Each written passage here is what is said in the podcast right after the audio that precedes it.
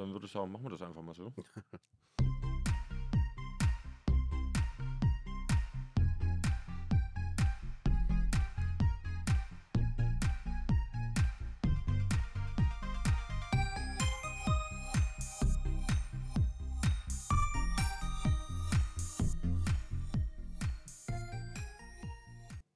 Und damit hallo und herzlich willkommen wieder hier zum Brüllgeflüster.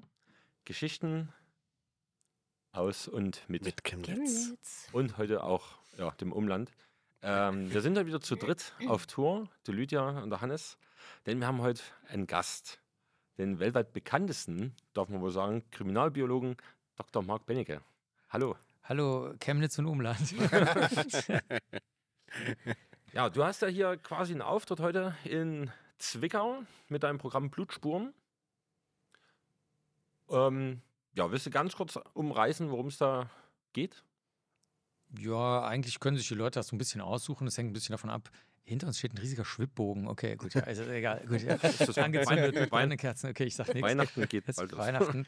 ähm, die Zuschauer können so ein bisschen einwirken mit dem, was sie fragen, aber im Grunde geht es darum, wie kann man Blutspuren an echten Tatorten auswerten und nicht so, wie es halt so ein bisschen in Krimis oder Kinoserien oder sowas ein bisschen dargestellt wird, dass immer so, jemand geht wohin, macht, misst kurz was cool aus, Fall ist gelöst, Mhm. Glücksbärchen und Regenbogen tanzen. Ja. So ist es halt nicht, und so, sondern eher halt, wie es am echten Tatort aussieht. Ein bisschen komplizierter, alles durcheinander, verschmiert, irgendwie. Ja. Nicht rätselhaft will ich nicht sagen, aber viel, einfach viel Arbeit. Ja, okay. Krass. Ja, wir haben auch ähm, ein paar Fragen vorbereitet. Einiges ist von den Zuhörern gekommen. Ja. Ansonsten, wir machen einfach mal der Reihe nach, oder? Ja. Was, was würdest du gerne wissen? Ähm, ich habe ein paar Fragen aufgeschrieben. Ähm, du kennst dich ja auch relativ gut mit ein paar Drogen aus, so wie ich online gelesen habe und gesehen habe. Hauptsächlich Tintenpatronen allerdings. nee, ähm, aber ähm, ich hatte auch ein Interview gesehen, ähm, dass du ja auch für die Legalisierung von Cannabis zum Beispiel bist. Ähm, was sagst du da dazu, dass sich das Ganze jetzt noch bis 2024 verschiebt?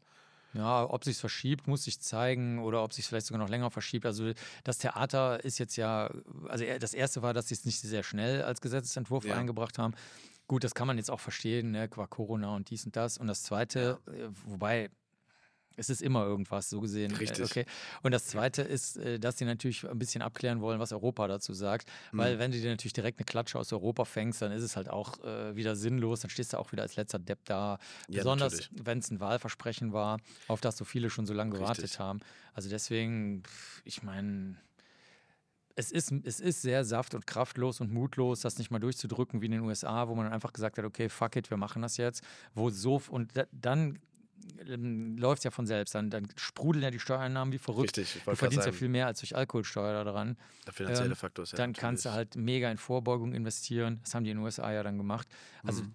so gesehen, wenn du es einmal machst, dann läuft es eigentlich auch. Aber pff, Deutsche sind halt so. Also deswegen, Ja. ich würde das jetzt nicht so, ich würde das jetzt nicht so schlimm. Also ich will mal ein Beispiel sagen. Zum Beispiel, wir haben in Köln, ne, also ganz im Westen, haben wir bei uns direkt so eine Straße. Da war so ein alter Keller, der wurde im Krieg nicht zugeschüttet, also nach dem Krieg. Und dann hat man einfach drüber gebaut, so barf ist der zusammengebrochen. Ne? Mhm. Also das war wohlgemerkt dann, also der Krieg war 1945 zu Ende, der Zweite Weltkrieg. Und dann haben sie halt da Straßen gebaut, dann die Busse fahren lang, weil die Straßenbahn, U-Bahn kaputt ist und so weiter. Und dann sind immer Dellen in der Straße gewesen, die ganze Zeit. Alle zwei Jahre Dellen, Dellen, Dellen. Irgendwann haben die gesagt, okay, scheiße. Und dann musste halt jetzt kein Witz, dann musste ein Betrieb aus Sachsen kommen. Das waren die einzigen, die jetzt in der Lage waren, das endlich mal eine Straße zu bauen, die nicht alle zwei Jahre Dellen hat und unbrauchbar ist. Und so ist das jetzt mit dieser, dieser Cannabis-Legalisierung auch. Die müssen jetzt halt erstmal rumwurschteln und rumfacken, weißt du, und erstmal Ja. fünfmal asphaltieren und es schlecht machen und dann beim sechsten Mal hoffentlich ähm, klappt mal dann dann halt. Ne? ja. Aber das ist in Deutschland halt so, Ja, leider. Das hat man überall mal. Ne? ja Also in allen Bereichen ist das auch mit der Ja, Bürokratie. Richtig, gruselig. Naja, es ist nicht so sehr eine Frage der Demokratie, es ist eher Bü- wirklich eine Bürokratie. Bürokratie. Ja, Bürokratie, genau, ja, ja, richtig. ja. Ja, das Ja. ist ja. Genau. Ähm, was noch eine anknüpfende Frage dahinter wäre, ob du das dann auch so kriminell das Ganze dahinter siehst in Bezug auf Cannabis oder andere Drogen. Ob es da wie so, wie es immer dargestellt wird. Ja, die Bürokratie, die ist eher kriminell. Also die, der, ja, nö, das ist ja durch mit dem Cannabis, das ist ja alles durch, längst, längst, Ja. längst. Also Prohibition, also alle ähm, schwachen Rauschgifte sozusagen zu verbieten, es funktioniert halt nicht. Das wissen wir seit der Alkoholprohibition. Mhm. Habe ich auch einen eigenen Vortrag zu, kann man auch mal die ganzen Toten sehen. Das vergessen die Leute auch immer, wie viele Leute dabei sterben. Jetzt in Mexiko im Moment zum Beispiel auch. Ne? Ja. Da ist also die Sch- Menschen, ohne, jetzt nicht lustig oder flapsig gemeint, sterben wirklich wie die Fliegen da. Man muss es gesehen haben. Also ähm, fast keiner meiner Kollegen arbeitet noch äh, dort. Ähm, der, der letzte große Kongress, der stattfinden sollte, ist einfach von einem Tag auf den anderen abgesagt worden, weil einer von den organisierten Kriminalitätsleuten gesagt hat, ja, ihr könnt den Kongress machen, aber Pünktchen, Pünktchen. Ne? Und das Naja. war's dann. Am, am, innerhalb von einer Minute war der Kongress abgesagt. Also wirklich jetzt, nicht übertrieben. Äh, und das, das heißt also, du, du musst halt irgendeinen Weg finden, wenn die Leute jetzt halt Substanzen verwenden, was sie halt tun, also Alkohol Ja. und Cannabis, davon reden wir jetzt, das irgendwie legal und so sozial wie möglich einzubetten. Das Mhm. Thema ist durch. Es ist weder eine Ein Einstiegsdroge, Alkohol ist auch keine Einstiegsdroge. Alkohol ist halt eine, ist halt scheiße, Richtig. aber und Cannabis ist auch nicht toll, außer du nimmst es jetzt medizinisch, aber das ist ja nicht der Punkt. Also ich meine, Menschen leben nun mal ein echtes Leben Mhm. und äh, machen halt meinetwegen auch Extremsport oder weiß ich nicht, äh, schlafen nicht genug oder machen sonst irgendwas, essen nicht genug Obst und Gemüse. Aber ich meine, es ist ja die Frage, ob man das alles regulieren möchte. Und das, deswegen ist es wirklich aus jedem Winkel ausgeleuchtet. Es ist experimentell längst bewiesen, dass es ohne weiteres funktioniert. Es ist vor allen Dingen bewiesen, dass die Schwerkriminalität stark zurückgeht, sobald du Cannabis äh, legalisierst. Das ist in den USA sehr, sehr schnell passiert, richtig schnell. Innerhalb von wenigen Monaten ist das passiert. Ja, also richtig. weniger Waffenverwendung, äh, weniger Tötungsdelikte, weniger Einbrüche, weniger Raub. Also alles das, was die Bevölkerung auch so abfuckt. Ne? Mhm. Ja. Ich meine, jeder, der schon mal äh, ausgeraubt wurde auf offener Straße, der ist natürlich total traumatisiert. Einbrüche ist für Deutsche auch ganz schlimm, weil, weil, weil wir ja so dieses Ding haben, unsere Wohnung ist wie so, eine, so, ein, so ein Schloss oder so. Ja, ein, natürlich. da, da, da darf keiner rein. Das ist ja in anderen Ländern auch nicht so. Also es gibt, das Thema ist komplett durch. Wo würdest du ähm, die Grenze ziehen, was jetzt Legalisierung von so Substanzen angeht? Würdest du noch einen Schritt weiter gehen als jetzt Cannabis, noch andere Sachen? Oder würdest du sagen, nee, das ist jetzt schon das Maximum? Also kriminalistisch gesehen kannst du die Frage deswegen nicht beantworten, weil ja dauernd neue chemische Substanzen kommen. Mhm. Also zum Beispiel müsste man sich bei MDMA überlegen, also Ecstasy oder auch bei Psilocybin, äh, also LSD von mir aus, also Psychotropensubstanzen, da müsste man eigentlich auch den Schritt gehen und sagen, da müssen wir halt dann entweder eine kontrollierte Abgabe oder zumindest eine therapeutische Abgabe, zum Beispiel bei posttraumatischen Belastungsstörungen Wird ja bei Depressionen auch schon Und bei Depressionen. weit, äh, oder vielleicht sogar bei Persönlichkeitsstörungen, wo das noch gar nicht so ausprobiert ist. Zum Beispiel, das wäre mal sehr, sehr interessant zu sehen, was passiert, wenn die Leute halt so absolut, wenn denen so absolut egal ist, was andere empfinden, was die zum Beispiel bei MDMA oder. Ja. ja, oder vielleicht auch bei LSD oder Psilocybin, was da passieren würde. Hm. Also so gesehen, Legalisierung ist nicht so mein Hauptthema, sondern Hm. eher da mal einen vernünftigen Umgang mitzumachen. Studien, Daten, Zahlen, doppelt verblindete Informationen und dann kann man ja immer noch ähm, verhandeln, wie man das machen möchte. Ja. Aber da, das finde ich eher das Problem, dass das so, dass das immer so weit weggeschoben Mhm. wird Ja, und so, so hinter so einem Vorhang ist. Vielleicht Da auch erstmal in die. Richtung Entkriminalisierung gehen, anstatt Legalisierung. Ja, klar. Also das wäre auch eine gute Möglichkeit, ne? dass man äh, praktisch, was ja eigentlich, damit hat es ja angefangen, dass man sagt, unter einer bestimmten Menge wird es nicht mehr strafverfolgt. Nur das ist halt sehr doppelschneidig. Zum Beispiel, das siehst du in Bayern, kommt drauf an, in Sachsen mal so, mal so. Ähm, in Baden-Württemberg, also den drei Bundesländern, die sehr, sehr streng sind, also Baden-Württemberg, Bayern, Sachsen. Ähm, da kann es dir halt passieren, dass wir- je nachdem, in welcher Region du wohnst, dass der Staatsanwalt oder die Staatsanwältin sagt, ja, ist mir egal, Ja. äh, mach, ich- hau Richtig. ich jetzt trotzdem mal eine Anklage drauf, Ja. ist, ne, dann schauen Mhm. wir mal. Also so gesehen, besser ist tatsächlich dann äh, zu legalisieren und das Geld aus den Steuereinnahmen wirklich nachweislich in ähm, Substanzvorbeugungsprojekte und Sozialprojekte stecken. Das ist ja total leicht nachzuweisen. Ja. So wie in den USA halt. Mega. Ja. Richtig. Mach du ruhig. Also meine Fragen gehen in eine ganz andere Richtung. Du hast ja jetzt eigenen eigenen Krimi rausgebracht und bringst bald den zweiten raus. Und die Frage ist, was gefällt dir besser? Oder wo siehst du dich mehr? In den Fachbüchern, die du ja schon immer rausbringst? Oder ist dieses Krimischreiben nochmal für dich so was? Du bist ja als eigene Person außen vor, weil du ja ne, sag ich mal, der Hauptakteur bist, sondern ja mal selber die Dinge ausdenken kannst. Ja, genau. Also wir, das machen wir eigentlich auch so ein bisschen im Team. Also ich war, also wir hatten vorher schon mal so einen John Sinclair-Roman rausgebracht. Das ist also absoluter Horror-Trash, den es schon seit Jahrzehnten gibt. Der Originalautor lebt auch noch. Mhm. Ähm, den den kenne ich noch, äh, zum Glück, weil er im selben Verlag wie ich bei Lübbe da war oder ist. Und ähm, da haben wir das komplett so gemacht, dass unser ganzes Team vorkommt mit lauter Charaktereigenschaften und Persönlichkeitseigenschaften, die, die wirklich vorkommen. Cool. Ja, das ist aber so, dass das ähm, das funktioniert aber nicht unbedingt mhm. so, weil so Romane halt nicht funktionieren. Und jetzt bei den Krimis haben wir gesagt, okay, wir hören den Leuten zu, was sie wollen. Ne, dann haben wir da vorher viel rumgefragt und haben das eigentlich, das ist eigentlich ein, äh, bei Mangas würde man sagen, das ist ja der Publikumsservice, ja. Mhm. Also bei Mangas muss ja zwischendurch dann immer mal ein sexy Boy oder ein sexy Mädchen ja. mal rumlaufen, auch wenn das nicht das geringste mit der ja, Story zu tun hat. Ne? Und ähm, das ist, ist so, sind die Krimis jetzt ein bisschen aufgebaut. Die Leute sollen das kriegen, was sie wollen. Zuerst wollten sie zum Beispiel alle unheimlich viel Wissenschaft, dann hat sich mhm. aber herausgestellt, wenn man das wirklich macht, finden es alle doch wieder langweilig. Und äh, dann habe ich gesagt, okay, die einzige Bedingung, die ich stelle, ist, dass wir unbedingt äh, den roten Hering, also das, äh, was im Krimi dich in die falsche Richtung lockt, mhm. sodass am Ende dann eine verrückte Drehung gibt. Ja. Der muss so groß und rot und stinkend sein, dass das wirklich, dass, dass selbst erfahrene Krimileser nicht wissen, dass sie jetzt ja. in die falsche Richtung mhm. gelenkt werden. Ne? Ja. Und ähm, stattdessen soll was völlig anderes passieren. Also, dass zum Beispiel die Menschen, die man auf jeden Fall für die bösen, hässlichen, fiesen, was weiß ich was, äh, unwürdigen oder was auch immer hält, dass die am Ende äh, vielleicht die sozialen und vernünftigen ja. sind. Und ähm, das ist jetzt eigentlich das, was wir da machen. Und ähm, im Grunde genommen mache ich auch bei den wissenschaftlichen Vorträgen auch nichts anderes. Mhm. Da sage ich auch immer, nicht denken, nicht meinen, nicht glauben, nein, immer noch nicht, nein, auch wenn sie 100% sicher sind, weil dann denken sie trotzdem. Egal, äh, ob sie 100% sicher sind oder nicht, ändert nichts daran, dass das Denken ist. Sie ja. brauchen eine Messung. Ja. Und so gesehen ist das für mich also dasselbe. Ich muss sagen, bei den Krimi-Veranstaltungen, bei den Lesungen lasse ich das lieber Schauspieler oder so machen. Mhm. Schauspielerinnen, die, die können das dann geil vorlesen, mhm. während die wissenschaftlichen Sachen, die mache ich dann lieber selbst.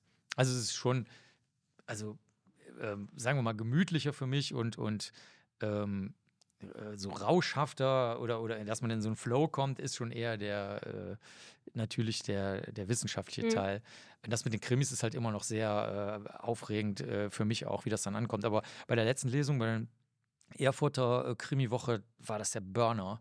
Also das war der absolute Hammer. Da war ich selber, ich so, wow, das funktioniert ja wirklich. nee, es funktioniert auch. Also man merkt ja so, die Leute sind leise und hören zu und keiner hustet mehr und raschelt und, und keine Gläser fallen mehr um und so. Also war, war für mich eine sehr, war sehr anstrengend, aber habe ich was draus gelernt. Es fallen Gläser um, es war nicht so spannend. war, war nicht so, so spannend. Fasziniert, dass mir ja, genau. Folgt da zukünftig noch mehr?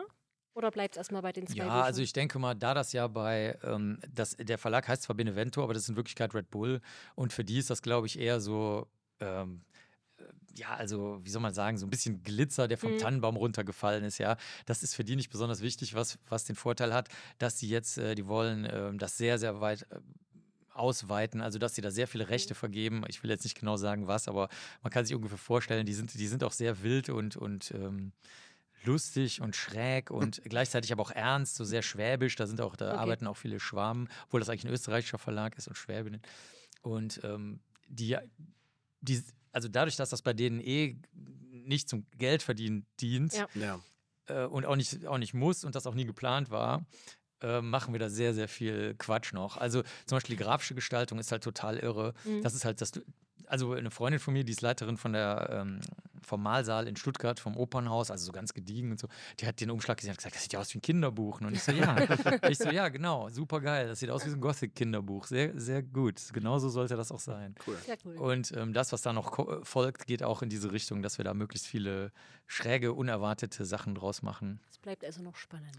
Ja, oder zumindest ist es mal interessant zu sehen, wie das ist, wenn du die Sachen machen kannst, die du wirklich sehr gerne machst. Ja. Also Löwe, mein anderer Verlag, die machen nur Bestseller. Also gnadenlos. Also wenn das, mhm. wenn das auch nur eine Haaresbreite vom Bestseller entfernt ist, machen sie es einfach nicht. Okay. Dann sagen die so sowas wie, du bist uns sehr wichtig, Marc, aber nein. ne? Während die jetzt halt sagen, ach komm, machen wir einfach mal, äh, mal, machen wir dann irgendeine Auflage von, sagen wir mal, wenn die jetzt einen Comic oder sowas daraus machen, dann weiß ich nicht, dann sagen die, okay, ist jetzt egal. Ich, also ich erfinde das jetzt, ich weiß mhm. nicht wie mhm. viel, aber denen ist das egal, ob das jetzt äh, 5000 oder 50.000 sind. Ja, das ja. ist denen wahrscheinlich egal. Das ist super. Cool. Ähm, dein Job als Kriminalbiologe, es ist jetzt auch nichts, was man jetzt äh, jeden Tag oder wo man jetzt jeden Tag jemanden trifft, der das macht. Wann war denn für dich so der Moment, wo du wusstest, das ist es jetzt. Also ich nehme mal an, du bist jetzt nicht morgens aufgewacht und hast gedacht, ach, Kriminalbiologe. Gab es da in deinem Leben so einen Punkt, wo du sagtest, oh ja, Ja, ich fand die Kongresse schon immer ganz spannend. Ich habe ja äh, genetische Fingerabdrücke gelernt in der Rechtsmedizin in Köln. Äh, da habe ich ja noch studiert. Das war mein Genetikpraktikum. Und ähm, so ein externes Praktikum, ne, was sonst keiner gemacht hat. Die anderen haben alle in der Uni das gemacht, was halt alle gemacht haben. Da hatte ich keinen Bock zu. Und das fand ich von vornherein sehr gut. Also, weil die Polizei, die da auch so unten rumhing bei uns im kriminalbiologischen Labor, weil die, weil die nicht so gerne bei den Leichen waren, aber wir waren auf derselben Etage. hm. Ach so, und bei uns sind nur Frauen, äh, fast nur im Beruf. Deswegen, das fanden die Polizisten und Polizistinnen dann auch ganz angenehm, dass sie dann so, ja, nee, wirklich, also, ja, nee, das ist, ne, nee, wirklich, das ist eine, häufig eine nettere Atmosphäre, muss man wirklich sagen, ist wirklich so. Nicht immer, aber nicht immer, aber ist auch häufig so. Und die hingen dann auch mit rum, dann hat man so gesehen, ah, kriminalistisches Denken funktioniert nochmal anders. Die arbeiten so mit Ein- und Ausschlussprinzipien, aber ein bisschen anders als wir. Also wir sagen, wir brauchen eine hohe Anzahl Messungen und die sagen, wir haben keine hohe Anzahl von Messungen, wir haben nur eine tote Person die liegt auf einem Bett, bei einer Temperatur, an einem Tag, in einem Haus. Und da kannst du jetzt nicht 100 Experimente zu machen, weil die genaue Situation wirst du nicht mehr nachstellen. Das ist also sehr interessant und das zu verbinden mit unserer naturwissenschaftlichen Technik. Mhm. Und auch Trainings mit denen zu machen, das haben wir auch sehr, sehr früh gemacht, also mein ganzes Team und ich, weil ich schon sehr früh Studierende als, als äh, äh, Praktikantentinnen sozusagen hatte. Und das war einfach, ich finde, ich vermute mal, das war für mich einfach spannender als etwas, wo sozusagen der Weg zwangsläufig vorgegeben ist. Zum Beispiel bei einer industriellen Anwendung, ähm, sagen wir mal, du wirst jetzt Chemietechniker oder Chemietechnikerin, dann ist ja industriell vorgegeben, also von, von den Arbeitgebern, die es da gibt und Mhm. Arbeitgeberinnen, was du da ungefähr machen musst. Bei uns ist das exakte Gegenteil. Niemand kann dir sagen, was du machen sollst, weil du sollst ja e- etwas rauskriegen, was halt keiner Ja. bisher erforscht hat. Mhm. Das fand ich Cool. gut. Und angenommen, es wäre jetzt nach deinen Eltern gegangen, was wärst du da geworden? Die haben sich da völlig rausgehalten. Echt, das ist total abgespaced. Also, die haben weder jemals uns als Kinder gefragt, auch die Nachbarn übrigens nicht und Nachbarinnen. Äh, ich bin in so einer, in einer Westplatte aufgewachsen. Ne? Niemals, ich wurde nicht einmal gefragt, was ich mal werden will. Also, so. das, das interessierte keinen und äh, hat auch keiner Tipps gegeben oder Ratschläge.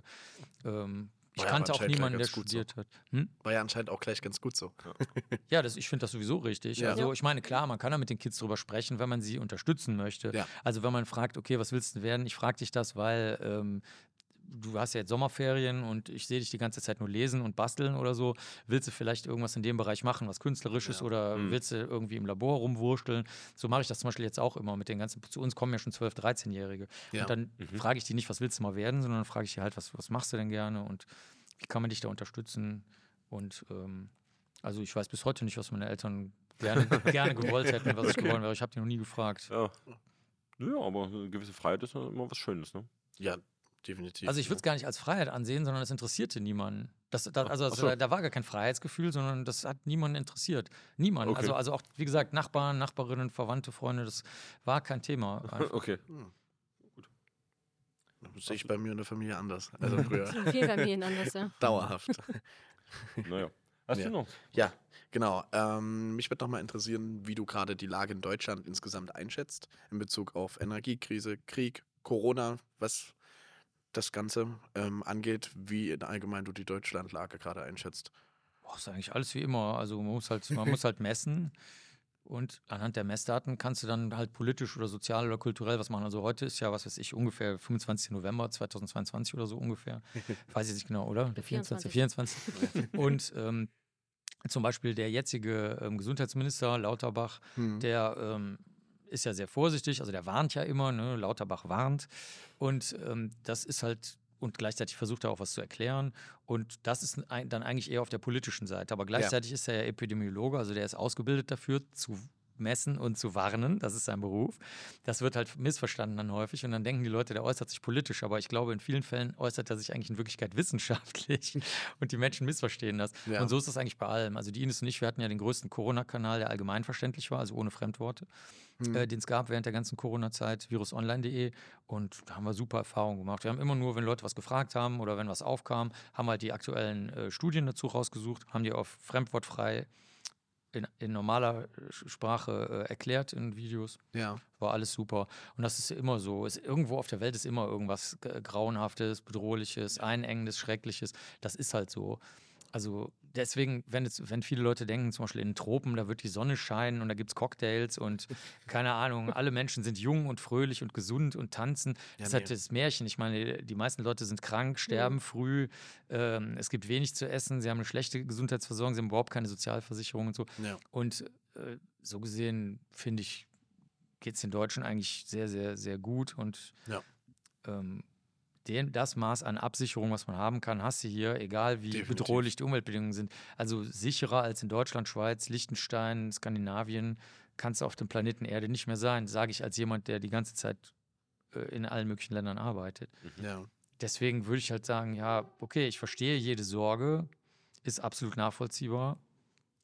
Aber die Frage ist, musst du das so wiederkäuend Richtig. ähm, ständig darüber reden, dir, dir, dir darüber Sorgen machen oder willst du dich lieber nicht mal auf die Messungen und die Lösungen Ja. ähm, äh, konzentrieren und in der Zwischenzeit halt mit deinen Freunden und deiner Familie irgendwie einen schönen Tag haben, so gut das halt geht.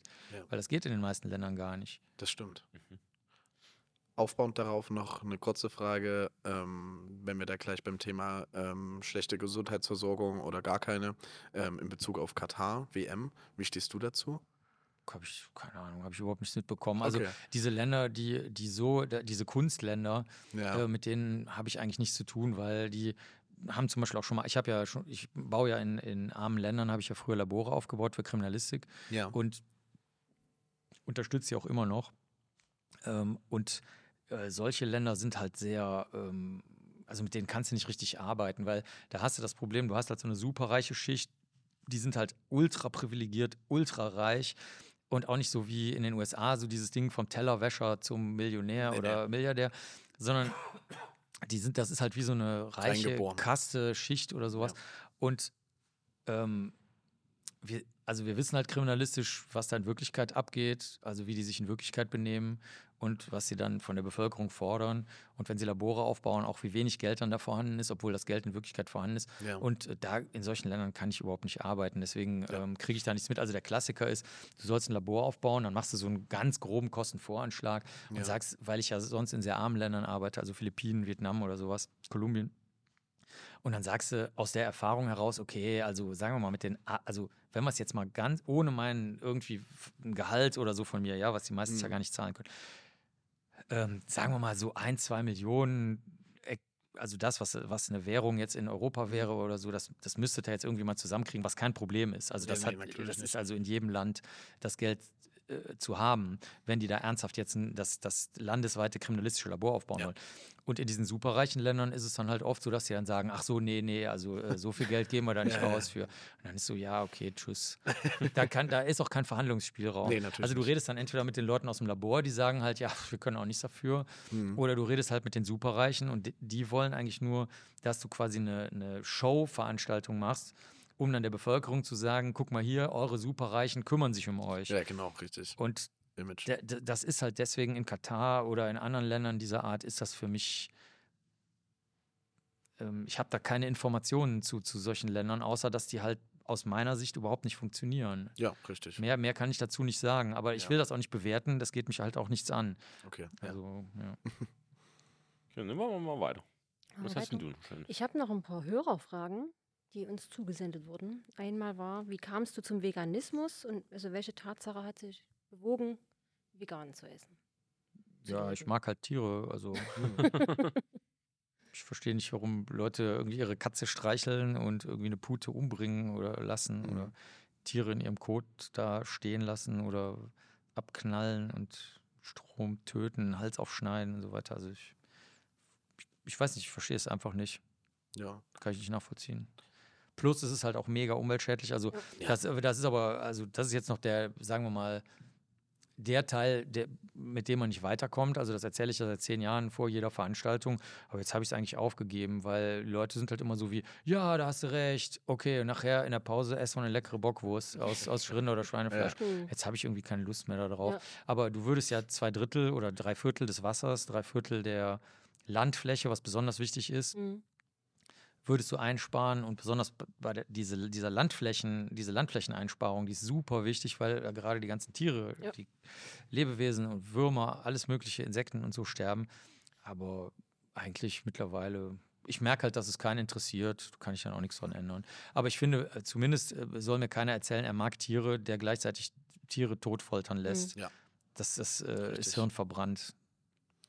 Was ich gesehen, Entschuldigung, ähm, was ich gesehen hatte, ähm, du warst ja erst Vegetarier und bist ja dann zum Veganer geworden, richtig? Wie kam dann der Umschwung oder so, warum ich, nicht gleich Ich vegan? wusste das nicht. Ich, ich, ich kannte das nicht. Also ich, So. ich kannte, ich kannte, also als ich klein war, das hatte ich vorhin schon erzählt, ich kannte auch niemanden, der studiert hat oder so. Ne? Also Ja. das wusste ich einfach nicht. Und ähm, ich wusste auch nicht, dass es vegan gibt. Das, das so, hat okay. mir einfach keiner gesagt. Und dann sind mal Leute gekommen. Ähm, also Peter waren, glaube ich, die ersten, die mal zu mir gekommen sind, weil ich Mhm. für die so ein kleines Shooting für Meerestiere mal gemacht habe, weil ich früher mit Tintenfischen gearbeitet habe. Und dann haben die gesagt, hast du da eine Lederhose an? Dann habe ich gesagt, ja klar, habe ich eine Lederhose an. Und dann haben die gesagt, ja, aber das ist ja dann doch doof, weil ich meine, es ist ja auch von einem Tier. Und ich so, Ja. ach so, ja, da habt ihr recht. Also so, so ging das halt. Okay, Ja, ich, ich wusste es einfach nicht. okay, krass. Ich habe auch noch eine höhere Frage. Du wirst das wahrscheinlich öfter gefragt, aber ich kriege Ärger, wenn ich es nicht frage. Hast du noch Angst vorm Tod? Oder stumpfen ein bisschen ab bei dem Job, den du so machst? Ja, also das sind zwei äh, erstaunlich verschiedene Frageteile. Ähm, Also abstumpfen kann ich keinem empfehlen, also weder im Bestattungsbereich noch in unserem Bereich noch bei der Polizei. Also du solltest, es, soweit ich das bisher gesehen habe, wirklich immer auf dich voll einwirken lassen Mhm. und das nicht irgendwie äh, denken, da könnte man mh, wie soll man das so sagen, so widerstandskräftig dagegen werden. Also das geht meistens schief, weil das holt dich so oder so ein. Also der Klassiker ist, der, aus, einer, aus, einem Gro aus einer großen Behörde, die ich kenne, hat ein Kollege, der hat wirklich alles gesehen gehabt, schon als Todesermittler, als es auch noch wirklich krassere Tötungsdelikte in Deutschland öfter mal gab. Ähm, den hat es eingeholt bei einem Zugunglück. Also der ist zu einem Zugunglück gegangen, das war überhaupt kein Tötungsdelikt und danach war der ein halbes Jahr krankgeschrieben, dann noch ein halbes Jahr krankgeschrieben, wie so, oh ja, alles klar, PTBS, ne? Und also Posttraumatstörung. Und ähm, also das holt dich auf jeden Fall ein. Da gibt es also hunderte von Geschichten. Ich habe es beim FBI auch schon gesehen. Da haben wir nur die FBI-Leute, haben sich nur hingesetzt in den Hörsaal. Vorne hat sich der Psychologe hingesetzt, der war eine Woche lang mit dabei bei dem Training auf der FBI Academy, also in der FBI Academy. Mhm. Dann hat er sich vorne hingesetzt, das war wirklich wie in einem Kinofilm, ich schwöre wirklich. Der hatte so, ein- so ein Karohemd an, der sah, der sah auch schon direkt schon so aus wie so ein, wie so ein Psychologe. Ne? Und äh, setzt sich vorne auf den Stuhl vor die Leute und sagt, ja, okay, erzählen Sie mal. Mehr hat er die ganze Woche nicht gesagt. Hm. Und dann ging es los. Ey. Das- Der, der hat überhaupt nicht gesagt, was die Leute erzählen sollen oder wer was Ja. erzählen soll. Nichts. Er hat nur gesagt, erzählen Sie mal, um Gottes Willen. Ey. Ja. Und das waren die Leute, die halt ge gedacht haben, sie, damals noch, das ist schon lange her, ne? Mhm. äh, die könnten halt hart sein oder so. Also das ist der Teil der Frage. Ich würde das alles komplett auf mich einwirken lassen und dann ist es halt so, wie es ist. Und äh, die meisten Leute arbeiten dann nicht weiter. Also die Ausfallquote bei uns ist jetzt in den letzten zehn Jahren ähm, eine einzige, die als Schülerin bei uns angefangen hat, wird, sagen wir mal, was zumindest was in unserem Bereich entfernt machen. Mhm. Also in, in 30 Jahren, den ich mache, sind genau drei Leute übrig geblieben, von vielen hundert, die wir ausgebildet haben weltweit. Ne? Okay. Und das ist, nee, das ist aber auch okay, weil die haben das auf sich einwirken lassen und haben Mhm. gesagt, nee, Marc, nein. Ja, Dieses Jahr zum Beispiel haben wir. Genozide und Massengräber gemacht. Habe ich Gott. die hinterher gefragt, die haben sich super viel Arbeit gemacht, sowas habe ich noch nie erlebt. Dann habe ich die hinterher gefragt, okay, wer kommt denn jetzt mit zum Massengrab? 100 Prozent nein. Okay. Ja. Ist dann halt so. Und der erste Teil der Frage war, ähm, äh, vor, vor dem Abhärten hast du noch was anderes gefunden. Ähm, ob du Angst Tod. vorm Tod hast. Hm. Ah, gut. Ach, nö, ja, dazu, ne? weiß ich nicht, gehört dazu, ja. Wenn es kommt, dann Ja, kommt's. Also ich finde es halt, sagen wir mal so, ich finde es sehr merkwürdig, wenn Menschen sehr leichtfertig sind. Zum Beispiel, weil wir gerade über Red Bull geredet haben, da gab es ja einen von denen, der ist da so aus sehr, sehr, sehr großer Höhe, aus so Mhm. einem, Mhm. so einem Flugzeug oder was das war, ich weiß es nicht, oder irgendwas, gef- hat sich da fallen lassen und ist da halb bald gestorben, weil er so ins Taumeln Genau. gekommen ist. Und ich habe auch das Interview gesehen, was er sofort danach gegeben hat, also direkt danach. Und du merkst halt, dass der völlig weggeballert ist und auch richtig, richtig, ähm, also meiner Meinung nach auch Trauma-Einwirkungen da schon hat, sofort. Sehr, sehr schnell. Und der hat ja danach dann auch das alles dran gegeben. Hm. Und ich weiß nicht, also da, da, das ist mir zu viel Todestänzerei oder so. Sowas verstehe ich einfach nicht, aber alles andere. Ich bin auch dafür, das Risiko zu senken, wirklich. Also zum Beispiel, ehrlich gesagt auch, also das ist jetzt nicht so super gefährlich, aber ich fahre zum Beispiel auch, also ich habe gar keinen Führerschein oder so, aber wenn jemand sagt, willst du nicht mehr Auto mitfahren, dann sage ich nein, also möchte ich nicht. Okay. Oder, oder äh, Motorrad würde ich auch niemals fahren. Also das ist jetzt ein bisschen, das wirkt jetzt wahrscheinlich sehr ängstlich, aber wir sehen halt einfach die Opfer Mhm. und Ja, natürlich. das Risiko ist sehr gering, das stimmt, aber ich möchte es trotzdem geringer halten. Ja. Ja, natürlich. Da sind wir eigentlich wieder so ein bisschen beim Lauterbach und der Epidemiologie. Des, deswegen ist das auch, wird das immer so falsch verstanden, was er sagt. Der will halt einfach das Risiko so gering wie möglich halten. Nur politisch ist das natürlich nicht der Fall. Politisch sagst du dir, nee, ja, nee, wir können nicht nur das Risiko gering halten, wir müssen in der echten Welt auch mal was Riskantes machen. Ne? Mhm. Hm. Also ich sage jetzt nicht, dass das die richtige Technik ist, die ich da anwende. Okay. Sondern ich sage nur, dass das meine private Technik ist. So. Okay. Ähm, Was hast du noch für Erfahrungen? Ich hätte jetzt dann noch anschließend dazu gefragt, ähm, was das noch zu meiner letzten Frage passen würde, ähm, weil wir ja beim Tod sind ähm, oder weil du ja auch so viel Tod gesehen hast oder siehst. Ähm, hast du da irgendeinen Ausgleich, um das irgendwie auszugleichen oder allgemein irgendwas, wo du sagst, ich setze mich jetzt zu Hause hin und lese erstmal ein Buch, um da runterzukommen oder allgemein abzuschalten? Nee, ich will ja nicht abschalten. Also das ist, ich denke, man, wie ich das vorhin so ein bisschen angedeutet habe, man sollte es wirklich einfach auf sich einwirken lassen. Ja. Und wenn du dann nicht ge- sozusagen seelisch, wenn du so willst, ja, oder nervlich Ja. oder persönlich, wenn du das nicht verkraftest, dann solltest du halt einfach Mhm. aufhören. Ja. Also sofort aufhören. Also auch nicht lange rumfuckeln, sondern dann sagen, okay, das ist, nicht, das ist kein Job für mich. Ja. Dazu ermuntere ich dann auch die Studierenden. Mhm. Ne? Wenn die sagen, nee, das ist nichts für mich, dann sage ich so, finde ich gut, dass du das sagst, sehr gut. Ja. Äh, ich weiß, wie es ist, wie ich das vorhin schon erzählt habe, wenn Leute denken, sie können das aushalten und natürlich. halten es dann nicht aus. Also deswegen brauche ich da nicht abschalten von. Das ist halt für mich eine Tatsache und i- eigentlich alle Leute, also die Leute, die ich kenne, die in irgendeinem Bereich, das muss gar nicht nur um Tod gehen, die einfach hinnehmen, dass das so ist. Das heißt, in der, in der Psychologie und Psychiatrie und so weiter, da heißt das radikales Akzeptieren. Also du musst es halt bedingungslos akzeptieren. Es hat keinen Sinn, Ja. mit dem Tod zu verhandeln. Nee. Ne, du kannst nicht verhandeln, es geht nicht. Du kannst Ja. das Risiko vermindern, aber du kannst es nicht, du kannst es nicht verhandeln, ob, ob nicht einer von uns morgen eine Diagnose für irgendeinen verrückten Krebs oder Ja. sowas Mhm. kriegt. Natürlich. Oder eine, eine Aderausbeulung, ne? Mhm. wo du jederzeit, je, jeder Sekunde sofort sterben kannst.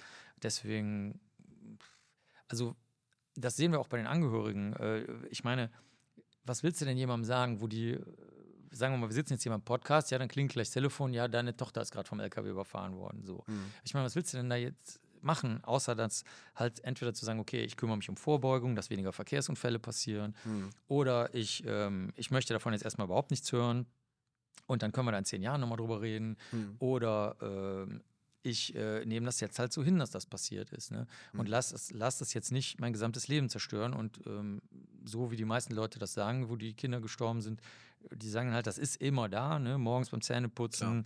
beim Suppeessen, mittags, äh, wenn ich mich bücke, weil ich ein Steinchen im Schuh habe, abends, wenn ich schlafen gehe, beim Duschen, das ist immer da, es, es geht nicht weg. Aber das muss ich jetzt halt annehmen. Das ist jetzt halt ein Teil meines Lebens. Ne? Habe ich mir nicht ausgesucht. Und dann wird es auch besser. Hm. Also du, äh, oder, oder auch wenn zum Beispiel ein Täter noch lebt, ne? also klassischerweise bei Sexualdelikten oder sowas. Der Täter lebt noch, am besten noch in deiner Stadt, grinst sich immer blöd an Mhm. äh, äh, in der, ähm, im Supermarkt und so weiter. Ne? Äh, Oder die Eltern, wenn das, wenn das Opfer gestorben ist beim Sexualdelikt und so weiter. Ne? Solche Fälle haben wir ja. Hm. Und dann sagen wir halt ja, okay, sie könnten ja wegziehen. Ne? Warum machen sie das denn nicht? Dann sagen die, weil wir nicht dem den Raum dem Idioten Mhm. geben wollen. Dann soll der doch wegziehen. Ne? Okay, der zieht aber jetzt auch nicht weg. Zehn Jahre später wohnen die beide noch da und es immer, gibt nur einen Supermarkt in dem Ort. Ne? Ja. Und dann musst, mu- musst du das halt akzeptieren. Weil dein, du hast deinen Handlungsspielraum genutzt. Okay, du kannst das Schicksal nicht oder das Vergangene nicht ändern, also musst du es dann halt akzeptieren. Fertig. Ja. Also ist dein Tipp, akzeptieren und damit lernen zu leben. Ach ja, Tipp äh, ist vielleicht, zu viel- jetzt wird es ja gerade dunkel, sehr schön, ganz kuschelig. Gut, dass der Schwibbogen leuchtet hinterher. Ich habe übrigens auch einen sehr schönen Schwibbogen, einen riesengroßen aus Metall mit, mit einer äh, Erzgebirgs-Eisenbahn. also der ist äh, Ah. hochgeschätzt von mir, ja. Ähm, ich ich, nicht, ich, ich weiß nicht, ob man das lernen kann, damit zu leben. Das funktioniert wahrscheinlich nicht. Genauso wie Ja. du dich nicht abhärten kannst gegen irgendwie Ja. kriminalistische äh, Fälle. Ja. Aber ich glaube, es ist so eine Art Einsicht. Also, Ja, dass du irgendwann okay. sagst, okay, ich mache das ja nicht für den anderen. Also ich verzeihe dem Mörder ja nicht, weil ich ein guter Mensch bin, Ja. sondern ich verzeihe dem, weil ich meine Ruhe haben Ja. will. Hm, Das ist der genau. Grund. Ja. Und den, wenn, sobald Menschen den Schritt machen, geht es denen besser. Okay. Aber Ja. lernen kannst du das, glaube ich, nicht, sondern das, das, das entwickelt sich dann. Zum Beispiel, das ist auch bei den Leuten, die in der Todeszelle zu Unrecht saßen. Wenn du die fragst, wie habt ihr das denn überlebt 25 Jahre lang? Ich meine, ihr habt von der ersten Sekunde an gesagt, ihr habt keinen blassen Schimmer, worum es überhaupt geht. Ja. Daraufhin habt ihr eine noch härtere Strafe bekommen fürs Lügen, fürs angebliche Lügen. Also das heißt, egal was ihr gemacht habt, ihr habt immer die Wahrheit gesagt, ihr wart immer straight, ihr habt euch auf keine Verhandlungen eingelassen und jedes Mal wurde es dadurch schlimmer. Hm. Und dann sagen die, ja, weil wir es einfach radikal akzeptiert haben. Also so würde ich das jetzt nennen. Die, Ja. die beschreiben das natürlich anders. Ne? Ja. Fertig. Du musst dich auch nicht versöhnen. Zum Beispiel einer von den Leuten aus der Todeszelle, da kam der Staatsanwalt, der dann schon pensioniert war, als der rauskam und sich herausgestellt hat, dass der angebliche Täter gar nicht der Täter war. Dann hat der Staatsanwalt gesagt in den USA, ja, ich würde mit, dem, äh, mit Ihnen mal gerne einen Kaffee trinken. Und das fand ich zum Beispiel super. Dann hat er gesagt, pass auf, ich habe keinen Grimm gegen Sie, ich Ja. verzeihe Ihnen das auch, aber ich trinke mit Ihnen keinen Kaffee. Ja, ja, Äh, Weißt ja. du, so, das, das, das ist mehr als einfach nur so wie Zuckerstreusel darüber kippen. So ist das nicht, ne? Okay. Ähm, ansonsten, ähm, dadurch, dass du ja auch so ein großes Multitalent bist und so viele Themenbereiche hast, wo du so krass viel Ahnung hast, ähm, wie zum Beispiel, wie ich das gerade noch mit den Tintenfischen fotografiere, da ist ja auch nochmal ein Thema, was dazu kommt. Bist du da wie so ein Schwamm, der das alles einsaugt oder 24-7 die ganze Zeit sich beliest oder sich aneignet? Oder und, und dafür hast du vielleicht einen Ausgleich, dass du sagst, ich habe eine Stunde, wo ich lese oder ich habe eine Stunde, wo ich joggen gehe oder Yoga mache? Ich mag das eigentlich nicht so, also so Ausgleich in dem Sinne, wie du das da schilderst, das mag ich nicht. Also Okay. Ich, ich, ich, dann will ich lieber mehr, noch mehr lernen oder schlafen einfach. Ich schlafe einfach gerne. Okay. Also, also So wenn, wenn, wenn, dann schlafe ich direkt. Also bevor ich jetzt Yoga mache, schlafe Ja. ich lieber direkt. Also Äh, Ich bin zum Beispiel einer, wenn ich viel zu tun hatte oder einen vollen Kopf habe, dann liebe ich es mal fix eine Runde mit meinem Hund zu gehen. Mhm. Was heißt fix mal länger? Und das Mhm. bringt mich Ja, schon ja, gut das runter. ist für je, ich glaube, das ist für jeden Menschen anders. Also mich, Mhm. mich fasst das halt gar nicht von vornherein gar nicht so an. Also das, das ist natürlich auch eine Entwicklung. Also zum Beispiel viele Leute, ähm, das, also das Hassobjekt überall sind zum Beispiel jetzt Pedos. Ja, der Pedo, den kannst du an die Wand stellen, den kannst du im Sack im Meer versenken. Pedos sind das Böse schlechthin. Ne? Da kannst du jede Kneipe, jedes Kneipengespräch gewinnen, äh, wenn alle gegen Pedos sind und so zum Beispiel. Und ähm, es ist aber viel sinnvoller, sich mal die Zahlenmessungen anzugucken, dann zu akzeptieren, dass es die gibt, weil nur durchs Rumbitschen und Hassen und Mhm. äh, Ausgrenzen kommst du auch keinen Millimeter weiter. Da hast du noch keine Tat verhindert. Da fühlst du dich nur toll und bist in Wirklichkeit aber selber ein mega Arschloch. Und ähm, da, da ist es halt auch so, da brauche ich keinen Ausgleich für. Ne? Also ich setze mich zum Beispiel in Bildern nicht aus, also weil ich weiß, dass ich das nicht möchte. Ne? Also die Kollegen von der Polizei und so weiter, die machen das ja. Das mache ich nicht, auch nicht, auch nicht einmal, sondern einfach keinmal. Das habe Ja. ich auch bis heute durchgezogen. Das mache ich grundsätzlich nicht. Aber dafür rede ich zum Beispiel mit den Leuten, die die äh, nicht Täter werden Programme machen, also die Psychologinnen. Mhm. Da gibt es auch ein langes Interview im Netz zu mit denen. Ich glaube, es ist über eine Stunde lang und gehe das dann lieber von der Seite an. Aber dann brauche ich auch keinen Ausgleich, weil ich kannte meine Grenzen sowieso vorher schon. Ich brauche meine Grenzen auch nicht austesten, da, da hab ich, weil ich, weil ich, äh, sagen wir mal, vorsichtig bin, habt ihr ja vorhin schon gehört. Das heißt, ich muss jetzt auch nicht gucken, ob ich das dann noch aushalte und kann dann von der Seite den normalen Menschen, die in Wirklichkeit voller Hass und Vorurteilen sind, kann ich Ihnen sagen, guck mal, die, die allermeisten von den Pedos wollen äh, keine Täter werden, gehen freiwillig in die Programme, zahlen ein Schweinegeld dafür, bevor es, früher war das so, bevor es die Kasse das gezahlt hat. Äh, zweimal die Woche äh, fahren die einmal quer durch Deutschland, hin und zurück. Früher war das hauptsächlich in Berlin und Hannover das Programm.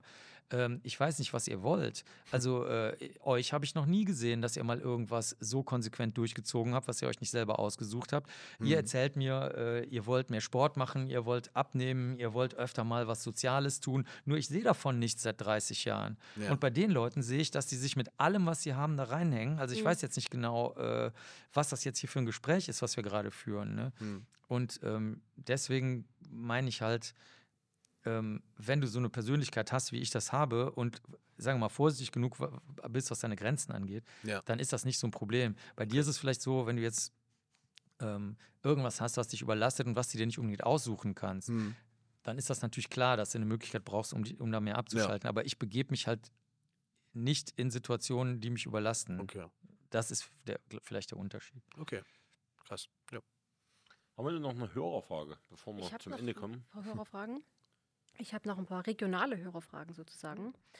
Ähm, ob du Vorurteile gegen Chemnitz hast und wie du Chemnitz erlebst. Du warst ja auch schon mal zu Vorträgen in Chemnitz. Ja, also Chemnitz und Zwigge, wo wir gerade sitzen, ne? Hm. Äh, ich finde das super. Also äh, gut, Zwickauer, das hast du jetzt nicht gefragt, aber äh, fand ich von Anfang an sehr, sehr cool. Zum Beispiel, ähm, dass sie den Bahnhof so als äh, quasi viel zu groß, also heutzutage viel zu großen Bahnhof da so lassen mit Mhm. diesen Arbeiterstatuen aus Stein, die da so sehr groß stehen und dass irgendwie die Atmosphäre so erhalten geblieben ist, sodass man sich dann irgendwann fragen muss, was war denn hier mal? Hier müssen ja tausende von Leuten hin und her gerannt sein, in diesen riesigen Gängen, alles gekachelt. Also da muss auch unheimlich viel Schmutz gewesen sein. Was war denn hier so schmutzig überhaupt und so, ne? Haben die die schmutzige Schuhe gehabt oder irgendwas hinter sich hergezogen und so? Also ich finde das total geil. Also ich hoffe, Mhm. dass sie das möglichst so von der Atmosphäre her hier erhalten. Auch die Halle ist total überdimensioniert, der Vorplatz ist viel zu groß. Das, sowas finde ich total geil. Also, dass man da so ein bisschen ins Nachdenken kommt, Ja. äh, was, da, was da eigentlich mal war, finde ich total geil. Anstatt das halt immer so, so schick und, und äh, weiß und wellig und auf Säulen stehend und äh, so leicht und schwebend und sowas zu machen, das finde ich total beknackt. Also das finde ich zum Beispiel eine der guten Sachen. Und jetzt zu Chemnitz, äh, weiß ich gar nicht. Also ich denke, die Leute, die in, die in Chemnitz sind, die finden das irgendwie manchmal befremdlich, weil die entweder da überrollt wurden nach der Wende von, dem, von diesem Stadtumbau oder weil die sich irgendwie schämen, weil da irgendwie manchmal Nazis rumlaufen oder weil sie halt irgendwie die Architektur manchmal komisch finden in manchen Teilen von Chemnitz. Aber ich finde das, ähm, ich sehe da wirklich was völlig anderes. Ich war schon sehr, sehr oft da und auch schon sehr früh da nach der Wende. Ähm, da, da ist ja so eine total merkwürdige Kultur von so Menschen, die jetzt nicht so wie Adlige oder, oder bessere Menschen sind, Mhm. sondern so, die so noch sich so einen feinen Sinn erhalten haben. Also deswegen steht ja auch die Oper da mitten in der Stadt und Mhm. die Kirche und die Mhm. beiden recht schicken Hotels, die da sind. Und ähm, also ich kann mal so äh, zwei Beispiele sagen. Also äh, das eine ist, ich gehe ins Naturkundemuseum in Chemnitz und dann haben die da so eine total geile Ausstellung gemacht, Rock Fossils, also äh, über, über quasi Ro Rockmusik oder Metall Mhm. eigentlich, gekoppelt mit, weil Rock sind ja Steine und dann Fossils sind ja auch Steine, also Versteinerungen. Und äh, die Ines sagt, wir müssen gleich aufhören. Ja, ja, wir hören gleich auf. Und dann haben die das einfach total geil gemacht. Und jetzt ist eine Wanderausstellung daraus Mhm. geworden, die auch woanders gezeigt wird. Und dann zeigen sie halt, wie cool die Fossilien sind und benennen dann auch manche von den neu entdeckten Arten in den Fossilien wiederum nach Rockstars. Also, das ist total geil. Also, äh, sowas, das entsteht eher in so einem kleinen Naturkundemuseum, wo einfach mal die Leute cool sind und die Entscheidungswege kurz sind, Ja. wo nicht für 50.000 Leute, ja, der ist gerade in Urlaub, ja, das muss noch abgestempelt werden, ja, die Mitarbeiterin ist nicht da, ja, wir wissen nicht, was der Direktor sagt, kommen Sie mal besser in einem Monat wieder, der hat gerade einen schlechten Tag oder ist bei der Konferenz, bla, bla, bla, bla, bla, bla, bla, bla, bla, ne? sondern da ist das halt so, paf, Ja. wir machen jetzt einfach mal was Cooles. Also das ist zum Beispiel super geil. Und das Zweite, was ich auch total abgespaced fand, das war wirklich völlig wie in so einer, wie in so einer Netflix-Serie, so hier wie in Dark oder 1899 oder so oder, oder Matrix oder so. Ich komme in dieses eine von diesen Hotels, das, was direkt an dieser Kirche und Oper da ist Ja. komme ich rein und die finden mich auch immer so ein bisschen komisch. Also so der, der, der ist so tätowiert und warum ist der eigentlich regelmäßig hier und so. Ich glaube, die haben das noch nicht rausgekriegt, dass ich da äh, Vorträge halte, weil die irgendwie halt da in einer anderen Welt leben.